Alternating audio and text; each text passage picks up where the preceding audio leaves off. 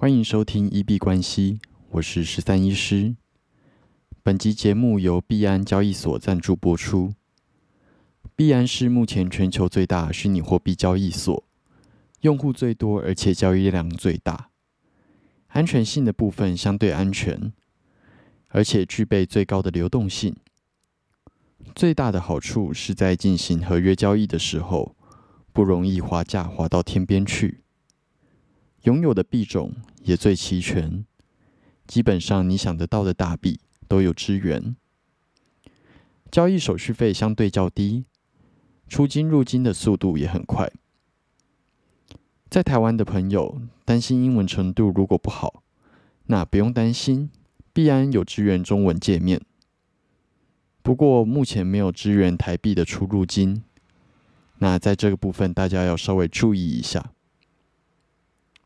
注册的时候使用我们的推荐连结，并且在十四天内储值五十美金以上，就可以获得一百 USDT 的交易手续费现金回馈奖励。想要进入币圈或是操作合约的观众朋友，可以点选下方链接去参考一下。那今天没有睡太晚，今天因为有很漂亮的阳光。跟下午有很棒的夕阳跟晚霞，所以有比较早起来。那以我自己来说，我自己最喜欢一天中的时段，就是在夕阳，然后有很漂亮的晚霞，看到的话，呃，可以心情好上一整天。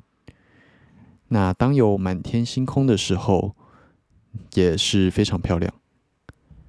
那今天这两个都有出现，所以是一个很不错的天气。在这样子的下午的阳光，还有在夕阳的照射下，我自己很常做的事情，可能会很 chill 的拿一张野餐垫，或者是充气沙发，跑去附近的公园或者校园，在那边啊，当然不要太热的时候去了，在那边晒太阳，然后发呆。冥想，或者是看电子书，那我觉得都非常的享受。在忙碌于三 C 跟就是交易，甚至是你的工作的过程中，我觉得现代人很必要的在忙碌的生活中，要让自己有一个固定的时间慢下来。慢下来不但会让你思考很多事情。它是否是有意义的，还是只是无止境的忙碌？那也能够更明确的去让你了解你前进的目标是否跟你现在的行动是一致的。那更重要的是，其实我觉得很有必要在一段时间固定净空自己脑袋里的想法，或者是让你的潜意识做一个归零的状态。那这样子才有机会让一个空掉的水杯，再容纳进更多的水、更多的知识养分，而且也去体验更多有趣的生活。对我来说，人生最重要的就是生活中的各种体验。那有在做交易的朋友啊，可能在身边会听到很多因为看盘盯盘。交易或者是心情上的波动，影响到自己日常的生活。那这个时候，你就要去思考一件事情：你的交易是为了让生活更好，还是让它来打乱生活的？从这个议题去延伸出去的话，就会变成说，你找到的方式。会不会让你的生活变调，或者是变得很辛苦？所以我建议每一个在踏入无论是股市的交易，或者是币圈的交易，都要找到最适合自己的方式，还有就是做的交易周期。比方说，指数型投资就是一个很不错的方式。那无论是有一些人是无脑的定期定额。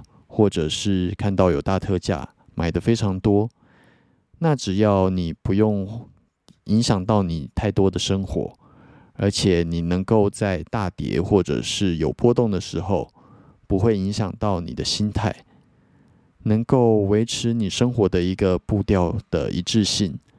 那其实我觉得就是一个蛮值得推荐的交易方式。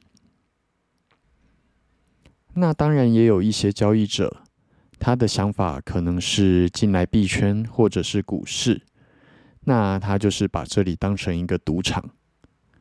来这里，我就是要靠一笔大笔的，然后可能赌赢一次就直接退休。那我认为这个是一个比较乐透式的交易方式。那当然，如果你在拥有一个好的策略，然后好的运气的情况下，它的胜率可能会比乐透再更高。但是啊，基本上这个就比较不是我们这个节目。的讲的方法，它的一个流派的归属，但是也尊重。毕竟，如果你真的在短时间内真的考出了几百万、几千万、几亿，那真的可以一次让你退休，那其实也还不错。但是这样乐透式的做单，你要注意到的一件事情是，如果你今天拿十万块，把它一次。赚到了一千万，那你会不会想要用这一千万再去赚到一亿、十亿？那你如果用这样子的方式重复的去操作操作的话，你的运气有没有办法让你把这一千万翻成一亿、十亿？还是有可能呃就直接归零赔光？那这是这个流派我觉得可能要思考的一个部分，但是也没什么不好。就是不一样的做法。我希望在这个节目里面，基本上能够广纳各个流派的做法跟就是思考方式，不要去特别的批评什么样子的操作方式。但是不一样的操作方式，你在使用之前，一定要去深刻的了解它能够带来的好处，还有它的劣势风险在哪边。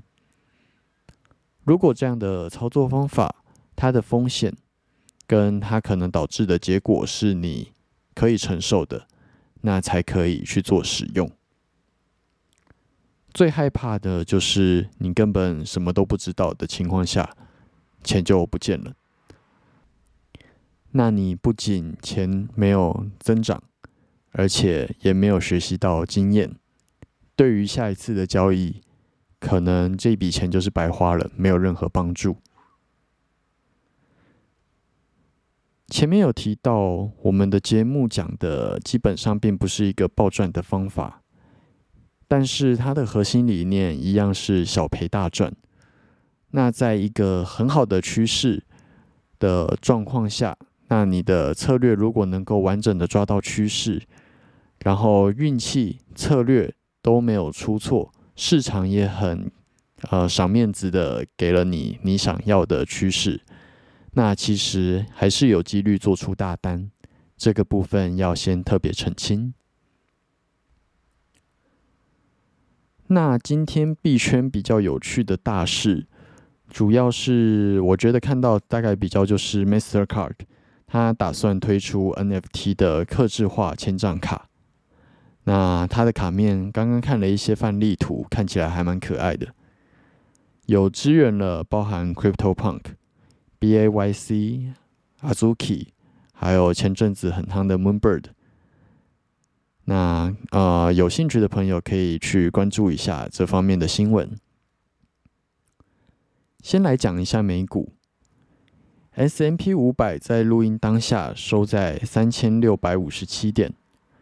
那仍然在六月中的支撑的位置，三六五零到三六六零支撑的附近。那今天的价格主要都在这附近做盘整，并没有一个太大的波动。整体来说，仍然是在一个空头低点的市场去做一个盘整。简单看一下大哥。跟二哥比特币跟以太币的状况，今天算是蛮精彩，也蛮热闹的。大哥比特币在录音当下收在一万九千一百零二，均线仍然向下发散，但是今天有了一个很大的涨跌幅，最高跟最低有五 percent 的差距。今天早上在大哥忽然爆冲一根，突破了三角收敛之后，最高来到两万零两百二十一，突破了两万这个关卡，但是并没有站上多久。出了几根长上影线，没有办法再继续突破新高之后，在今天晚上又雪崩式的回到了目前的盘整区间，目前是回到了一万九千一百零二。在形态学上，我们会称这个是一个典型的二 B 形态。啊，目前这个突破并没有办法站稳。但是方向目前是已经突破了我们前阵子一直提到的三角收敛。目前的看法是，如果它回到这个三角收敛，而且它又继续的破前低，大约是在一万八千八的位置，那我会认为这个就是一个昙花一现的假突破。而且以三角收敛的特性来讲，它比较会是一个中继的盘整趋势。如果前阵子都是在一个比较空头下跌的状况来讲的话，我认为它现在继续下跌的可能性相对来说会比较高。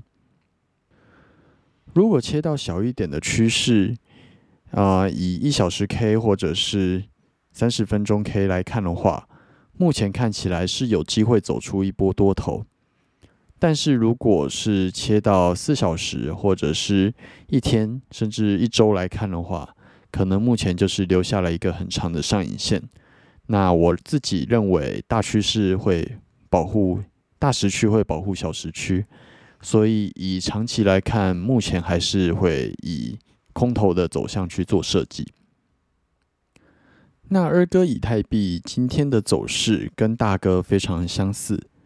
联动性也非常的高，一样是拥有了一个大约五 percent 的涨跌幅，在录音当下收在一千三百二十三，均线仍然向下发散。那一样在今天早上忽然往上冲了一波，突破了三角形收敛的区间，来到了一千四百零一点，但是随后在晚上的时候。也跟着大哥一起被洗下来，目前回到一千三百二十三，那最低也有接近到一千三的位置。这个就是我们所谓的画门。那以张画门的状况来说的话，就会很容易出现说价格不变，但是你的仓位已经爆仓不见的状况。形态学部分，我仍然认为它是一个二 B 形态的假突破。那以大趋势来说，仍然是在一个空头的走势。这一波往上走，并没有成功的站稳。那如果它接下来要走出一个多头的形式的话，我会希望它至少在一千三百五以上能够站稳，甚至是突破新高。那我目前来讲，还是会以一个空头的状况去设计这一波单子。如果要设计空头趋势的止盈位置来讲的话，仍然是以一千两百四为目标，没有改变。那我自己的操作的部分，昨天在睡前有想说碰碰运气，来挂个预挂单。那呃，计算好一个比较高的防守的止损点位，然后一样等待一个我习惯使用的二点五风暴比。那在今天早上这个完全没有预料到的画门之后，在一千三百六的位置有接到以太币的空单。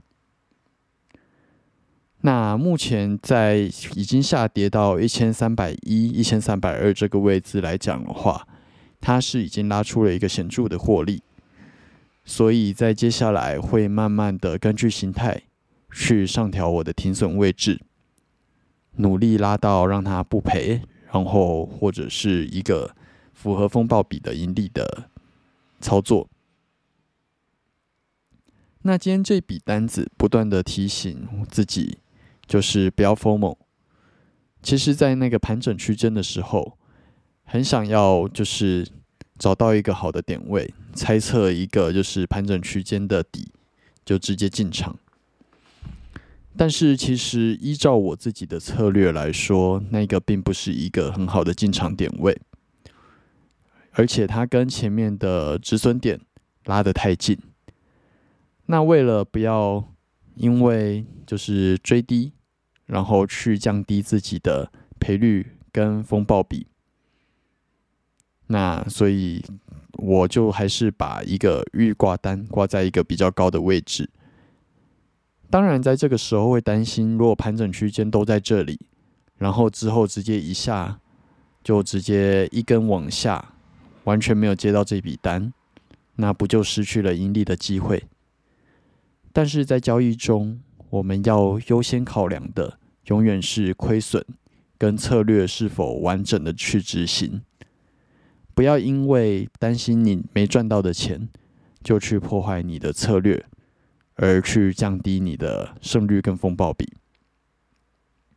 而且你也不确定什么时候会不会像今天一样出现一个很明显的插针或者画门，然后你原本预计不会捡到的点位就捡到了。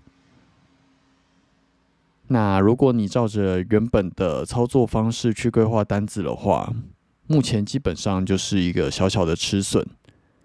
但是也不是坏事，不要无限凹单，控制好自己的亏损，其实就没有太大的问题。